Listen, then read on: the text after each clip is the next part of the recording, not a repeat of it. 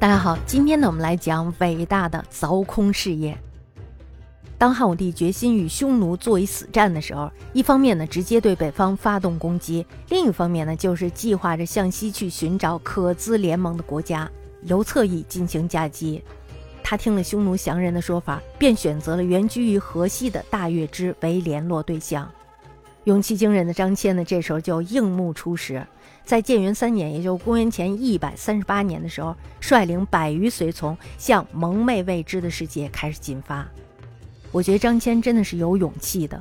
我们不要光看着老外他们有多么多么探索精神，张骞他的探索精神并不亚于他们。但是他出了国境以后，在河西走廊这一带地区的时候就被俘了，这一被俘就麻烦大了，被扣了十多年才逃了出来。然后呢，他就沿着天山南路，横越帕米尔高原，进入了中亚，通往大宛、康居，终于在渭水，也就今天的阿姆河之北，寻得了大月支。但是大家知道结果是吧？大月支呢，他们以前是穷困的，他们要报仇，有很深的仇恨。可是呢，他们现在因为新的环境非常的美沃丰足，所以呢，他们无意东归，还要复仇。我们现在已经生活好了，过去的事儿就让他忘了吧。张骞呢，这时候就不得率领他的部族颓然而返，回程呢就改行昆仑山脉以北的路线，又在羌人区域呢被捕了。这一被捕呢，也过了很多年才把他放出来。他于元朔三年，也就公元前一百二十六年的时候返抵长安。派他去的皇帝已经过世了，新皇帝迎他进长安，总计奉使前后凡十三年，从人零落，仅剩胡姬、胡奴、唐义父二人而已。跟随他的人都不在了，就剩下了胡妻还有胡奴两个人。大探险家的凿空事业，虽然呢他的原始目的没有达成，但是呢却带回了弥足珍贵的地理知识，还有国际形势。那么对于汉族的世界观呢，这时候就产生了巨大的影响。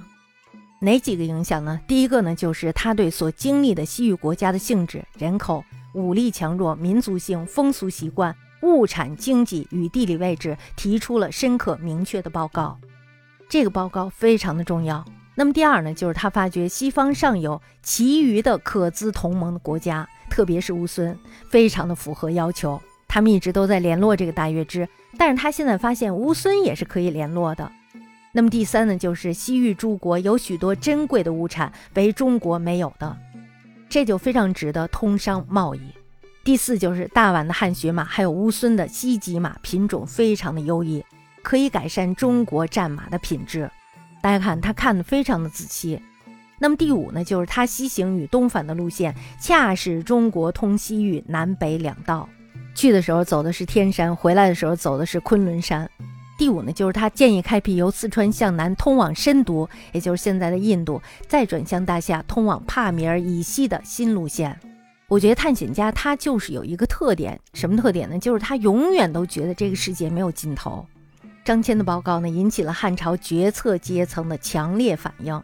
汉武帝呢，从此对经营西域的兴趣日益浓厚，于是呢，他就采纳了张骞的方案，逐步实施。